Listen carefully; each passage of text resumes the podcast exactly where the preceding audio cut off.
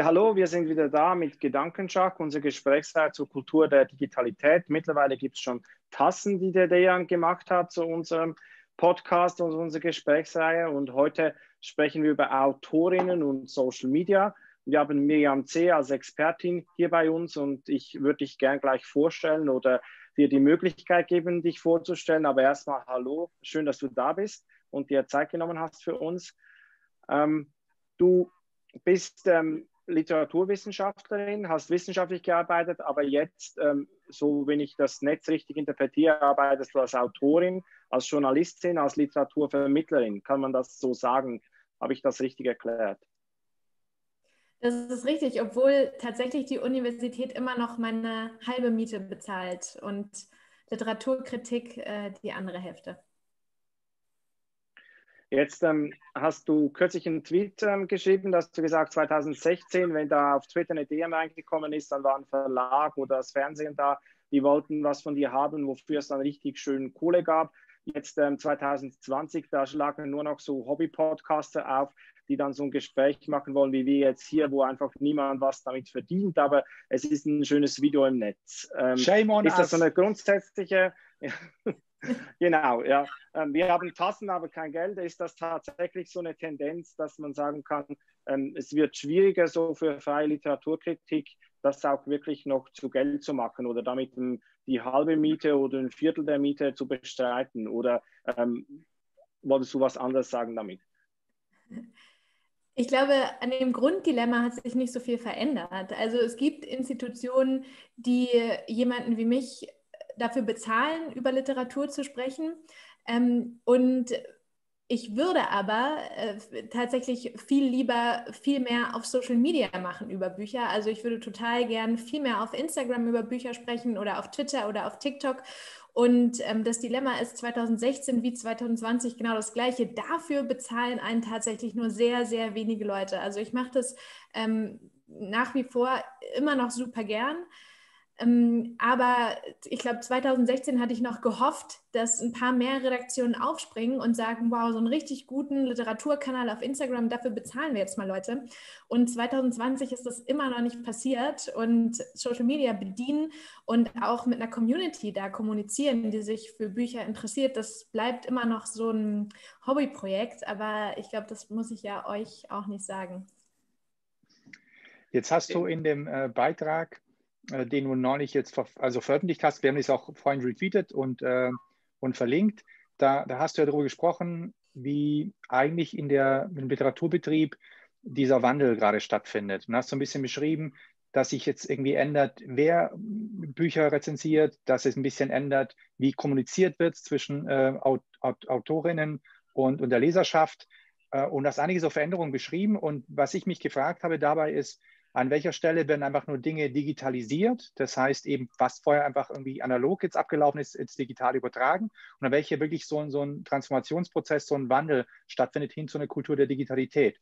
Jetzt könnte ich ja ganz böse, wenn ich ganz böse bin, könnte ich ja sagen, ja, solange in dem Fall nicht, man nicht dafür bereit ist, für Dinge zu zahlen, ist man noch nicht in der Kultur der Digitalität ange angekommen, sondern immer noch bei der Digitalisierung. Oder wie würdest du es beschreiben? Ja, also es gibt schon eine Entwicklung, dass immer mehr AutorInnen auf Instagram, auf TikTok, auf Twitter präsent sind und da Content zu ihren Büchern posten, manchmal sowas wie politische Meinung posten, aber natürlich manchmal auch Werbung für ihr eigenes Buch machen, äh, Werbung für Lesungen vielleicht machen, sich da irgendwie mit ihren LeserInnen und Fans irgendwie unterhalten. Das gibt es schon extrem verstärkt. Natürlich auch eine Entwicklung, die irgendwie im Literaturbetrieb als allerletztes angekommen ist. Also ähm, so wenn man so Kunstbetrieb und äh, Musikbetrieb und dann, wenn man das vergleicht mit Literatur, ist Literatur echt immer so die letzte alte Tante, die so hinterherhinkt. Und jetzt äh, hat aber so langsam auch der Literaturbetrieb geschnallt, okay, so Social Media, das scheint was zu sein, wo man auch echt viele Leute noch, noch mitnehmen kann, auch vielleicht die dem Buchmarkt in den letzten Jahren abhanden gekommen sind. Und ähm, ich glaube, was da schon sich grundlegend ändert mit dieser Entwicklung, dass immer mehr auch Literaturcontent irgendwie auf Social Media stattfindet. Und was ich auch, glaube ich, als Kultur der Digitalität bezeichnen würde, ist das Sprechen über Bücher, also sowas wie Bücher empfehlen, nicht mehr so abläuft heute wie vor 20 Jahren. Fünf LiteraturkritikerInnen schreiben ins FAZ-Feuilleton, das sind die wichtigsten Bücher des Herbstes, die müssen Sie lesen äh, und die gewinnen dann irgendeinen Preis. Also das gibt es immer noch. Es gibt immer noch ein wahnsinnig wichtiges FAZ-Feuilleton und es gibt immer noch KritikerInnen, die wahnsinnig wichtige Preise vergeben aus ihrer Expertise heraus. Und es gibt aber eben auch ganz viel Literaturkritik oder Literaturvermittlung, die sehr viel dialogischer stattfindet, eben weil sie auf Instagram stattfindet. Also wo LeserInnen sehr viel mitreden, wo auch ein viel größeres Bedürfnis bedient wird, sich auszutauschen. Das Bedürfnis gab es immer schon. Das fand dann vielleicht im analogen Lesekreis statt, wo sich irgendwie fünf Freunde oder zehn FreundInnen ähm, Mittwochabends zum äh, Bier und zum Quatschen über ein Buch getroffen haben. Aber das gibt es jetzt eben auch im, im Internet. Und wo würdest ja, du sagen, findet denn, ah, Entschuldigung, Philipp? Ich will nur kurz anknüpfen, kürzlich Wiebke Ludwig jetzt hier ähm, bei uns und die hat auch über solche Lesekreise und die hat viele so verrückte Ideen, wie man auch über Bücher sprechen könnte im Netz. Und dann hat sie so gesagt, ja, die Buchhandlungen und die Verlage, die würden teilweise so ganz ähm, schlicht so Konzepte, die, die dann so generisch gewachsen sind oder authentisch sind, einfach übernehmen und versuchen, die so mit plumpem Marketing auch ähm, dann für, für einfach für monetäre Zwecke zu vereinnahmen. Du das auch so, so eine Konkurrenz zwischen dem, was dann wirklich, wo einfach knallhart Bücher verkauft werden sollen und dem, wo wirklich auch LeserInnen sind, die sich über die Bücher austauschen wollen, die dann vielleicht auch eine Community bilden ähm, und sowas ganz anderes eigentlich darstellen als ein schnöder Verkaufskanal? Ja, ich glaube, das Problem kommt so ein bisschen mit der Plattform. Also Instagram ist ja auch einfach eine kommerzielle Plattform und es wird einfach wahnsinnig viel verkauft auf Instagram. Und äh, tatsächlich wäre auch im Moment für mich die einzige Möglichkeit, mit meinem Instagram-Kanal Geld zu verdienen, dass ich darauf halt Werbung schalte. Also, dass ich Werbung für Verlage mache, was, ähm, was ist, was grundsätzlich, also ich irgendwann entschieden habe, das kommt für mich grundsätzlich nicht in Frage. Das, das wird irgendwie kein, kein Werbekanal. Und wenn man dann aber unabhängige zum Beispiel Medienhäuser sucht, die einen irgendwie für Social Media Content bezahlen, ähm, dann wird es halt irgendwie recht schnell recht dünn. Und ich glaube, das ist auf jeden Fall eine verpasste Chance, vor allem von ähm, öffentlich-rechtlichen Rundfunk, von Medienhäusern allgemein, ähm, da halt einfach Content zu bezahlen. Und wer dann einspringt, mhm. sind halt Verlage, die Bücher verkaufen wollen. Also ich, ich kann mich ein bisschen der, der Sache anschließen, der Philips gesagt hat äh, und das fragen, was ich jetzt vorhin fragen wollte. Und zwar, wenn wir so ein bisschen auf diese Kultur der Digitalität blicken oder diese Veränderungsprozesse blicken, dann stellen wir mal fest, dass immer diese Machtstrukturen sich verschieben oder auflösen und das auch zum Teil auch in gewissen Bereichen Kontrollverlust bedeutet. Ein paar Sachen hast du so angedeutet, wo an welcher Stelle es stattfindet. Aber könntest du vielleicht sagen, was wären so die, die krassesten ähm, Stellen, die dir jetzt auffallen, wo einfach so ein Kontrollverlust oder so, ein, so eine Machtverschiebung stattfindet? Also sowas wie Feuilleton, also Buchkritik in der Zeitung, wenn man das jetzt so als klassisches Beispiel nimmt oder meinetwegen auch im Radio, das konnte natürlich irgendwie noch nie so richtig nachweisen, okay, wie viele Leute haben jetzt diesen Artikel gelesen oder diesen Beitrag gehört und genau deswegen irgendwie ein Buch gekauft. Das kann man natürlich bei Social Media Werbung irgendwie kann man das nachweisen und man könnte aber ähm, ja, vielleicht so einen indirekten Weg gehen und sagen, dass es schon so ein Phänomen seit ein paar Jahren gibt, dass AutorInnen, die einfach eine sehr große Social Media Followerschaft haben, auch äh, sehr ziemlich gute Verkaufserfolge erzielen. Und dass sowas natürlich auch auf dem Buchmarkt irgendwie mittlerweile eingesetzt wird ähm, LiteraturagentInnen, äh, die dann so Headhunting für neue AutorInnen machen, die nehmen dann natürlich schon wahr, ah, okay, da ist jemand, der hat irgendwie schon ähm, eine halbe Million Follower auf Instagram, den nehmen wir jetzt vielleicht mal in unsere Agentur auf und ähm, machen irgendwie ein Buch mit dem oder den nehmen wir in unseren Verlag auf und machen ein Buch mit der.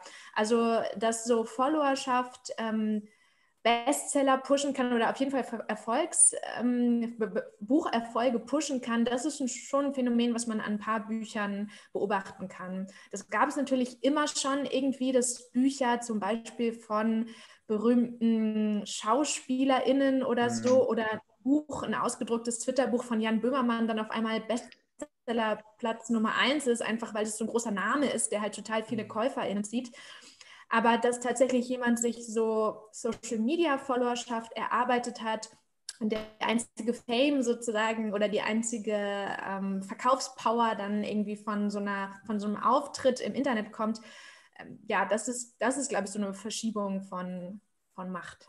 Aber da könnte ich ja sagen, äh, wenn ich im Prinzip jetzt hingehe und sage, in sozialen Netzwerken ist ja ähm, die Chance da, jetzt als jemand, der jetzt vielleicht nicht die Chance hat, über die klassischen Systeme ähm, Bekanntheit zu erreichen, Sichtbarkeit zu erreichen, einfach Sichtbarkeit zu bekommen. Das heißt, im Prinzip müsste ich ja eigentlich die Chance haben zu mehr Diversität. Jetzt hast du aber gesagt und geschrieben, dass das eigentlich nicht der Fall ist. Das heißt, dass eigentlich Sachen sich reproduzieren. Und habe ich dann schon gefragt, weshalb? Und, und äh, also ist das denn tatsächlich so? Weil ich habe mich jetzt, ich habe ich hab tatsächlich jetzt ein paar Bücher in E-Mail liegen, die habe ich nur gekauft, weil ich sie über Twitter äh, von Leuten ja vorgeschlagen bekommen habe. Und ich dann geschaut habe, was die Person so schreibt und fand es eigentlich ganz spannend, was sie so twittert. Und das war das Buch, deswegen das Buch gekauft. Und, ich, und das waren jetzt aber auch Themen, die jetzt vielleicht doch in den Bereich Diversität äh, der, der den Bereich Diversität zuordnen würde. Deswegen habe ich jetzt gefragt, ich meine, du hast die Zahlen, du, du, du kennst dich da aus, aber äh, vielleicht kannst du dazu ein bisschen was sagen. Ja, das, war das ist natürlich immer die große Hoffnung, es war ja auch so eine allgemeine euphorische Hoffnung des Internet, dass sich dadurch ähm, MedienmacherInnen diversifizieren. Und es gibt natürlich das passiert. Es gibt so ein paar Beispiele und es gibt auch ein paar AutorInnen, die, ähm, die auch im Rückblick sagen, also die total äh, groß jetzt sind oder erfolgreiche AutorInnen, erfolgreiche Kolumnistinnen äh, sind. Also ich habe letzte Woche zum Beispiel mit Sibyl Schick gesprochen, die hat auch gesagt, also äh, auf Twitter schreiben war total wichtig für meine Karriere und hat es auch gepusht. Äh, Linus Giese sagt auch irgendwie Feedback, was ich auf Twitter bekommen habe, das war total wichtig dafür, dass ich äh, schlussendlich ein, ein Buch über über meine, über meine Transformation geschrieben habe. Das sind schon so Beispiele, die mir auch einfallen, ja, aber wenn man dann schaut, ähm, was, was äh, Sibyl Schicks oder Linus Giese Followerschaft ist im Vergleich zu so einem super Bestseller wie Sebastian Fitzek, der einfach mit allem, was der macht, auf Platz 1 der Bestsellerliste steht, also so, so Mainstream-Literatur, mhm. ähm, das ist äh, zeichnet, also das äh, spiegelt sich auch in der Followerschaft wieder. Also das sind immer noch äh, zehnmal mehr äh, Fans, die das irgendwie auch auf Social Media sehen, ähm, wie ähm, von so ja, diverseren Personen. Also wir müssen doch einen Liebesroman schreiben, Philipp. Verdammt, ey. Ja, es wird so sein, ja. Ich habe ähm, zwei Beispiele, die du auch erwähnst. Das sind ähm, auch Leute, die ich folgen, folge, Barry Glanz und äh, Jasmin Schreiber. Die, ähm, da habe ich immer so ein bisschen den Eindruck, das ist so was wie parasoziale Interaktion, was ich jetzt mit diesen Autorinnen auch mache. Ich habe so den Eindruck, ich kenne die irgendwie, obwohl ich bin denen noch nie begegnet. Ich kenne sie von Twitter, so wie ich ganz viele andere Leute auch kenne. Und dann habe ich mich gefragt, ist das etwas, was wirklich neu ist, dass man so den Eindruck hat, ich bin irgendwie mit der Person hinter dem Buch auch verbunden. Also ich habe dann ihre Bücher auch gelesen und dann denke ich, ja, ja, irgendwie kenne ich doch die Menschen, die das geschrieben haben. Gab es das früher auch schon oder ist das wirklich was mit der Digitalität hinzugekommen ist, wo ich mir auch vorstelle, dass es für die Autoren vielleicht gar nicht immer so angenehm ist, dass sie auch mit ihrem Publikum auch sowas wie Pseudo-Freundschaften eingehen oder der Eindruck da sein kann, das sind jetzt irgendwie auch Freundinnen oder Bekannte von mir. Mhm. mhm. Also einfach ist das, glaube ich, auf jeden Fall nicht immer. Ich habe ähm, ja auch äh, Jasmin Schreiber interviewt und ähm, ja, die hat ja einen, einen Roman geschrieben, wo tatsächlich eine fiktive Figur an Depressionen leidet und äh, an dem Verlust eines Familienmitglieds. Und sie hat mir auch erzählt, dass sie tatsächlich sehr viele persönliche Trauergeschichten erzählt bekommt, die tatsächlich gar nicht so einfach alle zu bewältigen, also die unmöglich alle zu bewältigen sind, aber auch wenn man ein paar liest und versucht, sich darauf einzulassen, sozusagen psychisch auch gar nicht so einfach zu bewältigen sind. Ähm, ich, ich glaube, dass man so ein Bedürfnis hat, hinter natürlich der Person, die sein Lieblingsbuch geschrieben hat, das, das gab es schon immer. Und es gibt, naja, also es, es gibt schon länger so dieses Phänomen oder dieses Event der Lesungen, also wo man also seine Lieblingsautorin treffen kann, die dann irgendwie aus dem Buch vorliest und man kann vielleicht manchmal noch eine Publikumsfrage stellen, so ein Autogramm irgendwie ins Buch bekommen. Das gibt es noch gar nicht so ewig, aber natürlich jetzt schon ein paar Jahrzehnte. Und ähm, ich glaube, da greift der gleiche Mechanismus, dass man einfach gern die Person treffen möchte, die sich diese tolle Geschichte ausgedacht hat, in der man halt eine Zeit lang irgendwie gelebt hat. Und ähm, aber natürlich haben, haben so persönliche Social Media Präsenzen die Möglichkeit, einfach diese Person zu treffen, die ich so toll finde oder die diese wichtige Geschichte für mich geschrieben hat, nochmal enorm erhöht. Und ich glaube, ob man das oder wie privat man das handeln kann, hängt ganz stark von der Persönlichkeit oder auch von dem persönlichen Nutzungsverhalten, Social Media Nutzungsverhalten ähm, des Autors, der Autorin ab. Also manche, ähm, wie Berit Glanz oder Jasmin Schreiber, denen macht es auch, glaube ich, einfach Spaß, mit LeserInnen zu kommunizieren und das merkt man auch an deren Profilen. Und ähm, es gibt ja immer noch äh, Elena Ferrante oder so, so Autoren, wahnsinnig berühmte AutorInnen, die aber niemand kennt und äh, Thomas Pynchon, wo niemand weiß, äh, wer jetzt irgendwie die, die, die Person da, diese schreibende Person dahinter ist. Also das gibt es schon auch immer noch. Ich glaube, das existiert einfach gerade nebeneinander her wenn du jetzt Lesungen ansprichst, und da habe ich dann auch an die Buchmesse gedacht, die ja jetzt ähm, nicht so stattfinden kann, wie wir das gekannt haben. Das war, sind ja auch riesige äh, Events, die ganz wichtig sind, um Bücher verkaufen zu können. Siehst du da so digitale Formen wie Lesungen oder auch ganze Buchmessen vielleicht in der Zukunft ersetzt werden könnten oder, oder was an die Stelle dieser, dieser Austauschplattformen ähm, rücken könnte? Also die Buchmesse muss jetzt ja dieses Jahr so eher so notgedrungen digital stattfinden. Also es gibt so ein paar Events äh, vor Ort und ich glaube, so ein paar Leute aus der, aus der Szene reisen dann auch an, aber so wirklich ZuschauerInnen, ähm, LeserInnen werden da jetzt äh, nicht so wahnsinnig viele anreisen. Ich glaube, ich habe jetzt tatsächlich auch in letzter Zeit natürlich so ein paar Lesungen moderiert, die dann irgendwie ähm, mit so ganz wenig ZuschauerInnen auskommen mussten und die dann per Livestream noch übertragen wurden. Ich glaube, dass das nie ganz sowas äh, ersetzen kann, was ja auch bei Konzerten zum Beispiel eine ganz große Rolle spielt. Also wirklich die Person, die man so bewundert, der irgendwie nahe zu kommen und auch sowas zu erleben, was man irgendwie so hm, vielleicht antiquiert die Aura nennt, irgendwie von, von dieser Person, die man ähm, die man so äh, abfähnt oder so. Ich, ich glaube, ganz wird es das, also das ist auf jeden Fall was, was sich nicht so gut digitalisieren lässt und sich auch ja an Konzerten oder so beobachten lässt. Was sich aber, glaube ich, fantastisch digitalisieren lässt, ist sowas wie über Bücher reden in so einer Lesekreisatmosphäre. Also da ja, hat sich, glaube ich, schon total viel ins Netz verlagert, ähm, dass sich einfach Leute austauschen, irgendwie ja, mit anderen, die, die auch irgendwie bestimmte Bücher gelesen haben oder, oder Fans sind von bestimmten Genres oder bestimmten AutorInnen. Jetzt, jetzt hätte ich äh, noch mal eine Frage und zwar, ich weiß nicht, ob du mitbekommen hast, aber gestern hat die äh, Christiane Frohmann, die hatten wir auch äh, schon hier zu Gast, die hat getwittert, äh, Sachbuchautoren hassen Twitter, weil hier deutlich geworden ist, dass man zur Formulierung eines einzigen Gedankens nicht wirklich 280 Seiten benötigt. Ich muss lachen, habe es auch retweetet. Ähm, und jetzt habe ich aber in Kombination mit diesem Tweet habe ich äh, jetzt einen Gedanken gehabt, den ich dir gerne stellen, die, eine Frage, die ich dir stellen würde. Und zwar, Philipp hat vorhin einen Beitrag von Nils Marquardt äh, äh, retweetet. Da ging es darum, dass bei TikTok Musiker hingehen und eigentlich jetzt äh, eine Musik um eine Sequenz herum bauen. Das heißt, sie bauen eigentlich in dem Fall jetzt so diese 15 Sekunden Sequenzen, wie viele Sekunden Sequenzen auch immer bei TikTok sind, äh, weil sie wissen, das muss jetzt äh, einprägsam sein. Und da, wenn du da einschlägst, dann baust du einen Titel drumherum. Das ist dann Selbstläufer. Und da habe ich mich gefragt, ob das in der Literatur denn auch so vielleicht ist. Dass, also gibt, kannst du solche äh, Entwicklung be beobachten, dass Menschen sagen, die haben so einen Tweet oder so in die Richtung, so, so einen kurzen Text, wo sie dann drumherum das Buch schreiben, aber erst muss das irgendwie funktionieren. Äh, gibt es schon. Also es gibt auf jeden Fall AutorInnen, die eine ganz krasse eigene Schreibweise auf Twitter entwickelt haben. Und das musste dann natürlich, also der, der Bedingungen der Plattform geschuldet, eine mhm. total prägnante und pointierte Schreibweise sein. Ähm, also zum Beispiel hat äh, Renate Bergmann Ähm, das ist so eine Kunstfigur, die Thorsten Rode geschaffen hat. Die hat ja auch auf Twitter angefangen, also vor, ich weiß gar nicht, ist echt schon jetzt ein paar Jahre her. Und ähm, das hat so wahnsinnig gut funktioniert, dass tatsächlich auch irgendwann eine Literaturagentur also an äh, Thorsten Rode herangetreten ist und gesagt hat, ey, das ist äh, total super, mach doch ein Buch daraus. Und dann hat er also mit dieser Twitter-Stimme Renate Bergmann also angefangen, seine Bücher zu schreiben, die sich auch jetzt äh, immer noch wahnsinnig gut verkaufen. Es gab schon ein Corona-Buch von Renate Bergmann heute, dann, dann, bleiben wir eben daheim. Das war äh super lang, also Platz 1 Bestsellerliste, super lang in der Bestsellerliste.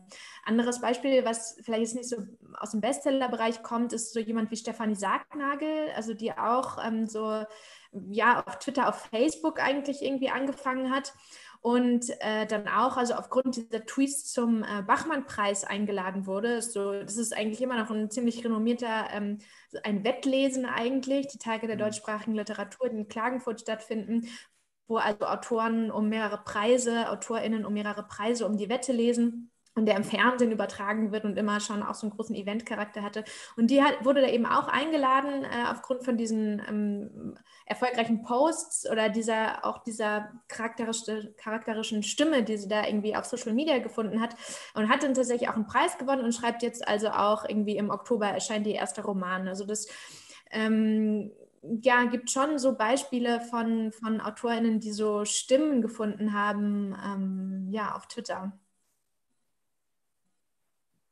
Aber würdest du da, Diana hat ja am Anfang noch die Sachbuchform erwähnt, dass Sachbücher anders durch die Digitalität mhm. betroffen mhm. sind als ähm, Belletristik, dass man sagen kann, ja, gute Geschichten, gute Stimmen, das braucht vielleicht auch eine gewisse Länge. Da will ich auch, du hast, du hast gesagt, ein Stück meiner Lebenszeit mit diesem Buch verbringen, dass es eine ganz andere Funktion hat. Aber wenn es ein Sachbuch ist, das eine Erkenntnis hat, dann kann ich die vielleicht tatsächlich über einen Tweet oder einen Thread in, in, aus mehreren Tweets oder auf irgendwas auf Instagram sehr verknappt auch, auch mitbekommen. Also da wäre dann nochmal meine Frage, wenn jetzt ganz viele Menschen im Netz über Bücher sprechen, braucht es dann die Bücher überhaupt noch? Weil die haben ja Ausdrucksformen, die haben auch Formen, ähm, Wissen zu vermitteln die, das gar nicht mehr auf diese Buchform eigentlich angewiesen ist.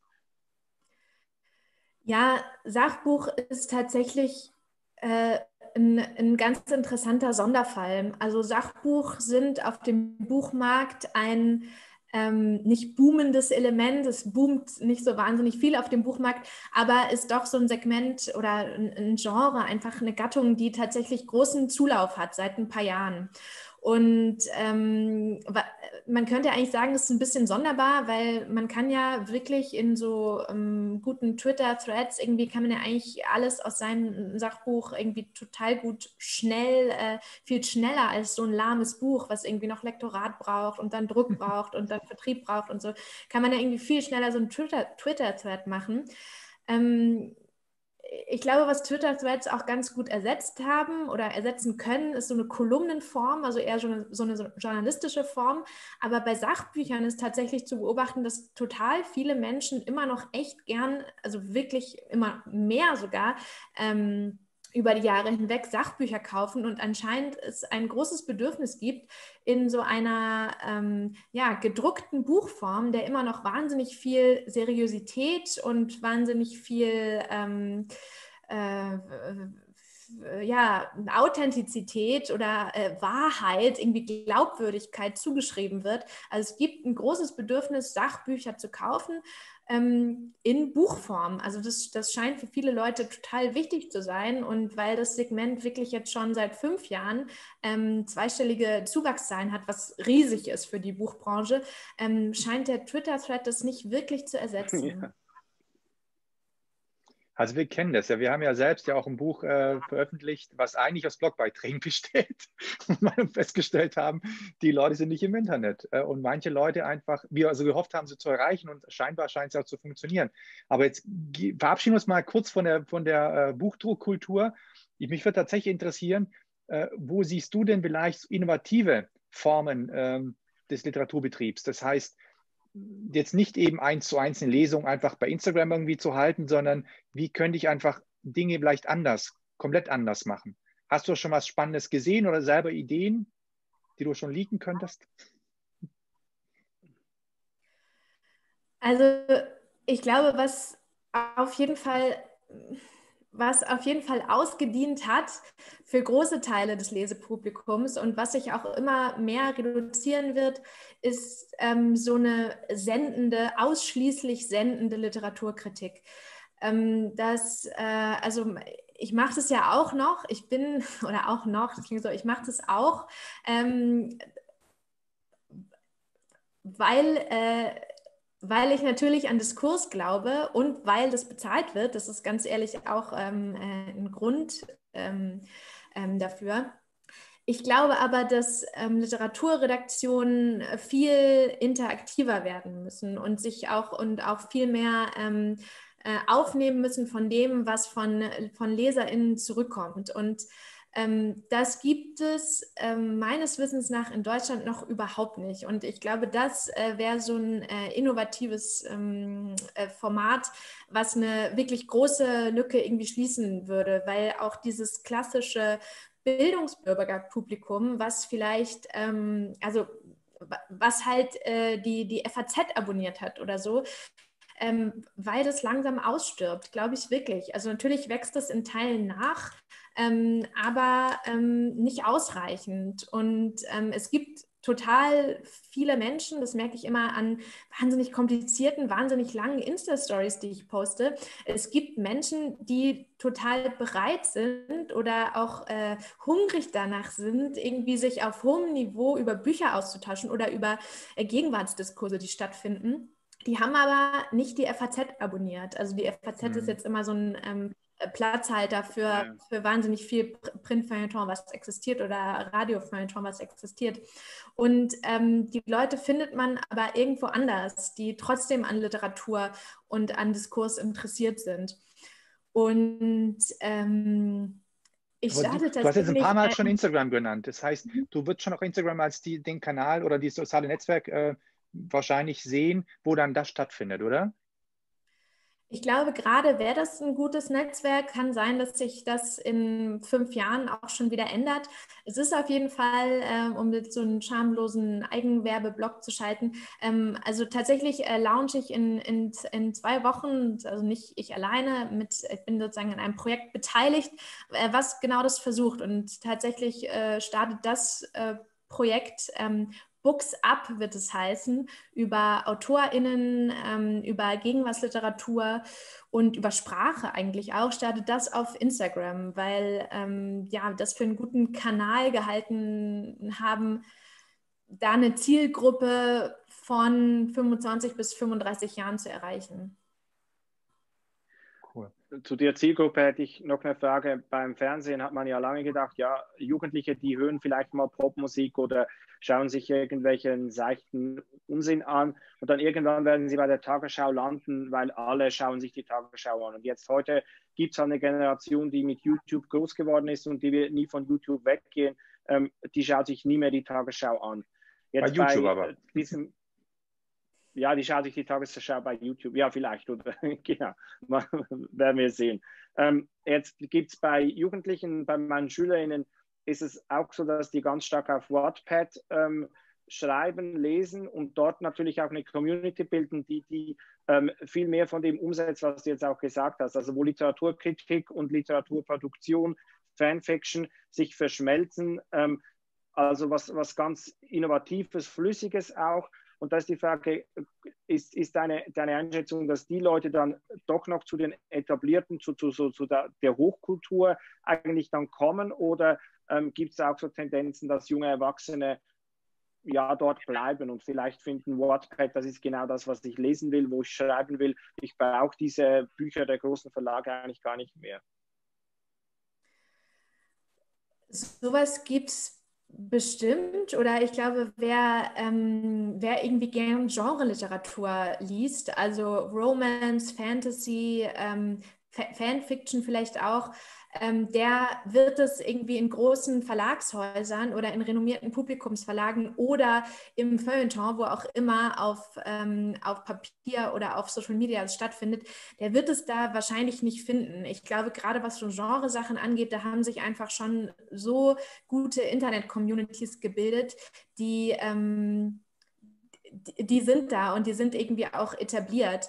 Ich glaube, was wo man schon noch ein paar Leute äh, mitnehmen kann, die irgendwie sonst echt gern Wattpad lesen, ist ähm, ja mit einfach so, so Vorschlägen machen auf Plattformen, wo die halt sind. Hey, lest doch mal irgendwie vielleicht auch den äh, Buchpreis prämierten Roman aus dem letzten Jahr oder so. Also ich glaube schon, dass man ähm, einfach mit ähm, mit Vorschlägen und Angeboten tatsächlich auch große Wattpad-Fans irgendwie auch noch ähm, mal was anderes bieten kann. Und meiner Erfahrung nach, also ich habe ja selber auch irgendwie Freundinnen, die überhaupt nichts mit Literatur zu tun haben und irgendwas äh, vollkommen anderes machen und auch denken, ja, die verrückte Miriam, die hat da immer tausend äh, Bücher da irgendwie und, und, und liest irgendwie stundenlang den ganzen Tag. Und wenn man denen aber mal irgendwie ein Buch schenkt, irgendwie zum, zum Geburtstag oder mal was mitbringt und sagt, hey, ich habe das auch gelesen und ich glaube, das könnte dir gefallen, äh, dann gibt es auch eine wahnsinnig große Bereitschaft, äh, sich da auch, also da auch mehrere Stunden Lebenszeit in dieses Buch zu investieren. Und äh, ich kriege dann auch super oft irgendwelche Rückmeldungen, ah, das ähm, hat mir irgendwie gefallen, das hat mir gar nicht gefallen, das fand ich interessant, da habe ich irgendwas wiederentdeckt aus meinem Leben oder so. Also ich, ich glaube, mit auch viel mehr zielgruppengerichteter Kommunikation und viel mehr Personalisierung ähm, kann man, glaube ich, auch noch viel mehr Menschen abholen, die im Genrebereich sind. Mhm. Muss natürlich auch alles jemand bezahlen. Ja, ja. Alles muss die klar. Das, wer bezahlt das, das? Sind wir eigentlich wieder beim Anfang zurück? Ähm, Dejan äh, könnte ja vielleicht jetzt schon die Abschlussfrage stellen, die er eigentlich immer stellt, ähm, weil wir so einen Bogen geschlagen haben, von dass dich jemand bezahlen muss, aber auch, dass die Leute, die Bücher schreiben, irgendwie bezahlt werden müssten. Ähm, vielleicht auch die Leute, die Podcasts machen, irgendwie bezahlt werden müssten. Ähm, und äh, Dejan, magst du diese Schlussfrage stellen? Soll ich gleich? Ja, kann ich, kann ich schon machen. Also es geht tatsächlich darum, uns interessiert immer, welche Personen, äh, Gruppierungen, Themen im Netz äh, oder auch Print äh, du Leuten empfehlen würdest, die sich jetzt mit der, mit der Thematik beschäftigen, die wir heute diskutiert haben. Also natürlich neben eurem tollen Kanal, wird es eigentlich ein Account sein oder kommt es über, euren, über deinen Account? Das wird ein eigener Account sein. Books Up wird er heißen, ab Mitte Oktober und den wird man aber auch über meinen Account finden können. Cool. Ähm, ja, es gibt schon so ein paar äh, Online-Kollektive sozusagen, die, glaube ich, genau das versuchen. Also Feuilleton machen, Feuilleton für eine jüngere Zielgruppe machen und Feuilleton diverser machen. Ähm, da gibt es ein, ja eigentlich aus so einem Blog entstandenes Online-Magazin, das heißt 54 Books. Das machen hauptsächlich LiteraturwissenschaftlerInnen und haben aber ähm, wirklich ähm, super Themen, irgendwie fantastische, wahnsinnig lange und wahnsinnig gut recherchierte, gut durchdachte Artikel und äh, haben auch eben ein total gutes Community Management, also mit, mit LeserInnen von, von, diesen, ähm, von diesen Artikeln. Ähm, also das ist was, was ja auch noch viel besser bezahlt werden müssen. Also die finanzieren sich über ähm, AbonnentInnen mhm. ähm, und ähm, ein, da kann ich vielleicht sagen, ich habe da kürzlich dieses äh, Kinder vom Bahnhof Zoo ähm, gelesen, dass das äh, noch einmal gelesen worden ist. Und da fand ich, das ist zwar vom Literaturwissenschaftler geschrieben worden, aber das ist ähm, sehr Mainstream, auch vom, also das, dem kann man wirklich folgen, weil wir ja fast alle dieses Buch gelesen haben oder wenn man so alt ist wie ich, hat man das wahrscheinlich gelesen in den 80er Jahren und das fand ich, also da hat es wirklich Beiträge, die auch sehr, ja, ähm, wirklich leserfreundlich geschrieben sind, auch wenn sie lang sind, aber da, da, da kommt man rein und äh, da kann man viel damit anfangen. Ja. Aber jetzt habe ich dich 55 äh, Books, meinst du? Ja, genau. 54 Books. 54, ja, genau. Macht das Simon Sahner, macht ja. das doch auch, oder? Ja. Genau, Berit Glanz ist auch dabei, Johannes Franzen, Simon Sahner. Ähm, oh Gott, ja, jetzt habe ich wahrscheinlich irgendwie zwei wichtige Leute vergessen. Wir, wir verlinken aber, wir verlinken ja. sie alle. ja. Gibt es denn irgendwas, wo du sagst, das ähm, haben wir ja, heute noch nicht angesprochen? Entschuldigung. Ja, was vielleicht noch auf dieser Sachbuchebene ganz interessant wäre, wir haben ja auch über diese Sachbücher geredet, kann man das eigentlich auch auf, über Social Media sozusagen ersetzen. Ähm, da hat die Journalistin Dana Buchzig eigentlich gerade einen ganz, also wirklich interessanten Instagram-Kanal oder sozusagen ihren Instagram-Kanal irgendwie umfunktioniert. Äh, die sch schreibt oder hat ganz lange recherchiert, recherchiert immer noch am Thema Radikalisierung, Verschwörungstheorien und äh, macht aber jetzt eben so einen Instagram-Kanal, den sie auch unter anderem mit Patreon finanziert, ähm, äh, wo sie sozusagen diese, diese Infos oder wichtige Erkenntnisse aus dieser Recherche äh, schon ja, pre-launched, ich weiß es nicht, also einfach veröffentlicht, einfach teilt. Und ähm, das finde ich auch eine wahnsinnig interessante Variante, die vielleicht so ein ähm, Sachbuchbuch irgendwann ersetzen könnte. Also und auch viel interaktiver ist, als ein Sachbuch jemals sein kann und die auch wahnsinnig professionell und solide und fundiert recherchiert ist. Herzkater heißt, heißt Dana Buchzig auf Instagram. Ich frage mich, wenn du solche Sachen beschreibst, halt immer, ähm, an welcher Stelle diese Grenze versch verschwimmt zwischen Sachbuch und dann eben Netzkultur. Das heißt, äh, es ist einfach, vorher war einfach ganz klar, du hast aber diese Buchdeckel und da wird es dann reingeschrieben und das ist halt das Format.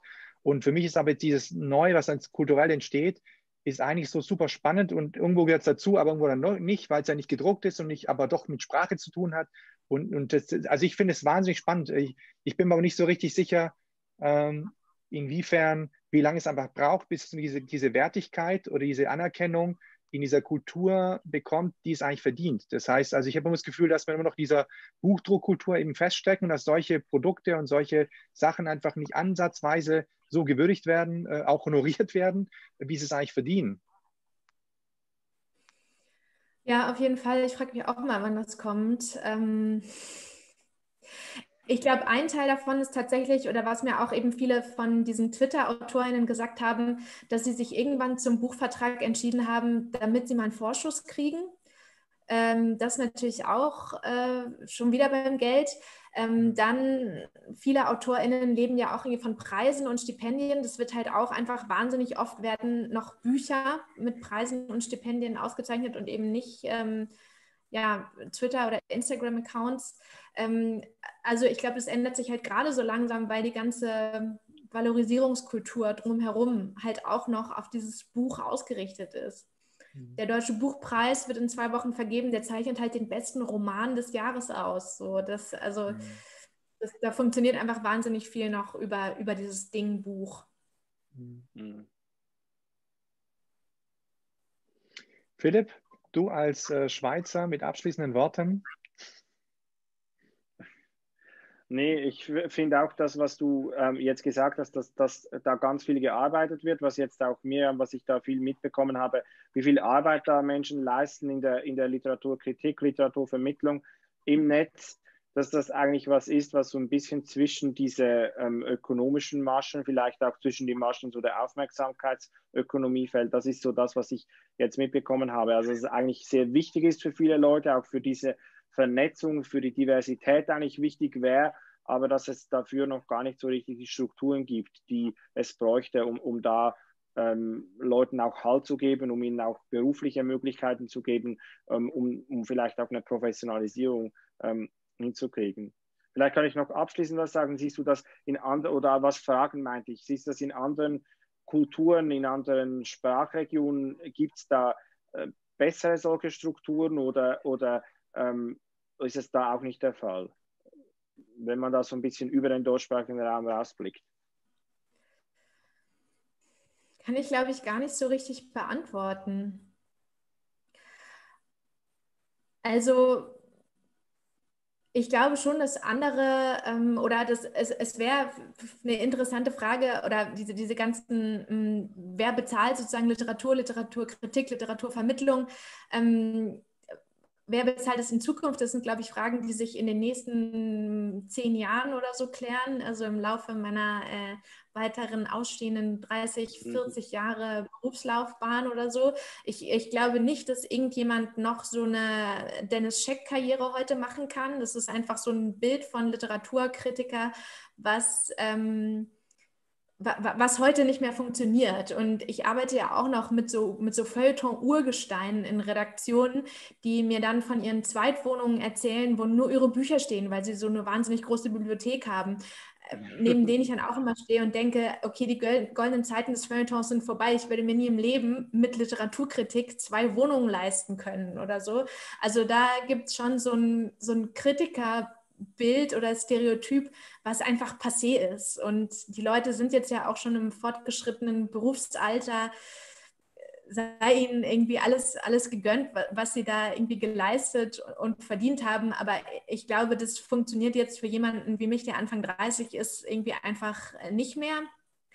Was äh, natürlich so ein Finanzierungskonzept äh, in den USA ist, was ähm, ja da wahnsinnig verbreitet ist, ist und wäre die Frage, ob das sozusagen auch in Deutschland wichtiger ist, ist so eine, eine Finanzierung über das Universitätssystem natürlich. Also in den USA arbeiten wahnsinnig viele KritikerInnen, auch wahnsinnig viele AutorInnen übrigens an Universitäten und zwar sind die da als in so, an so kreativen Schreibstudiengängen angestellt, entweder als, ja, als DozentInnen irgendwie meistens oder in der Regel oder auch als Writer in Residence, da gibt es dann extra so Finanzierungsprogramme.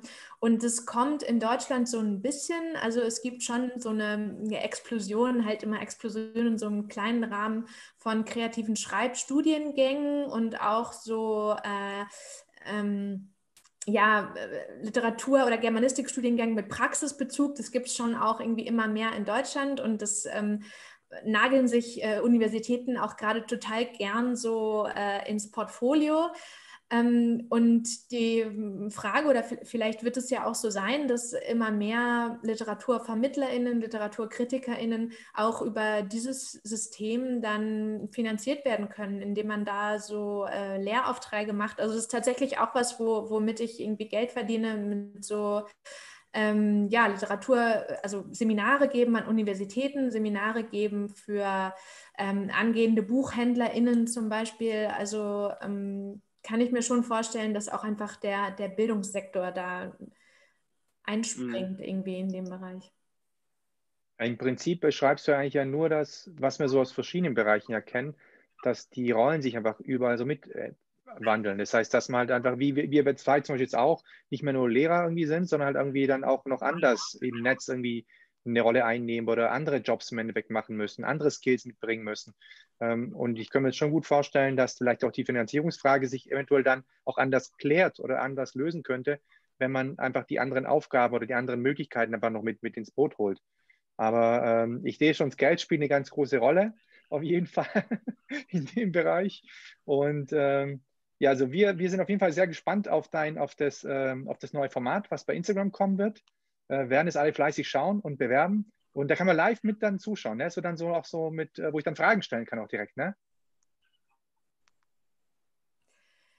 Es gibt auch ein paar Live-Formate und ähm, Videoformate, ähm, ja, alles quasi. Alles, was, aber es alles. gibt auch äh, Formate zum Fragen Ja, Perfekt. wahnsinnig vielfältig. Perfekt. Ganz herzlichen Dank für deine Zeit, für deine Expertise und ähm, dass wir dir zuhören durften. Ja. Vielen Dank, Miriam. Ja, ich danke für die Einladung. Ja, ich danke für die Einladung danke. und für das Gespräch. Tschüss. Tschüss.